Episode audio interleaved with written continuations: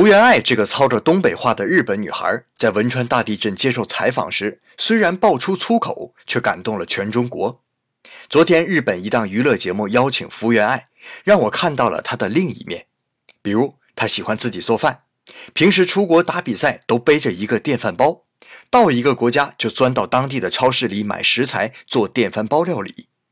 伦敦奥运会输给丁宁以后，她憋在房间里两个小时，做出四十个饭团分给队友。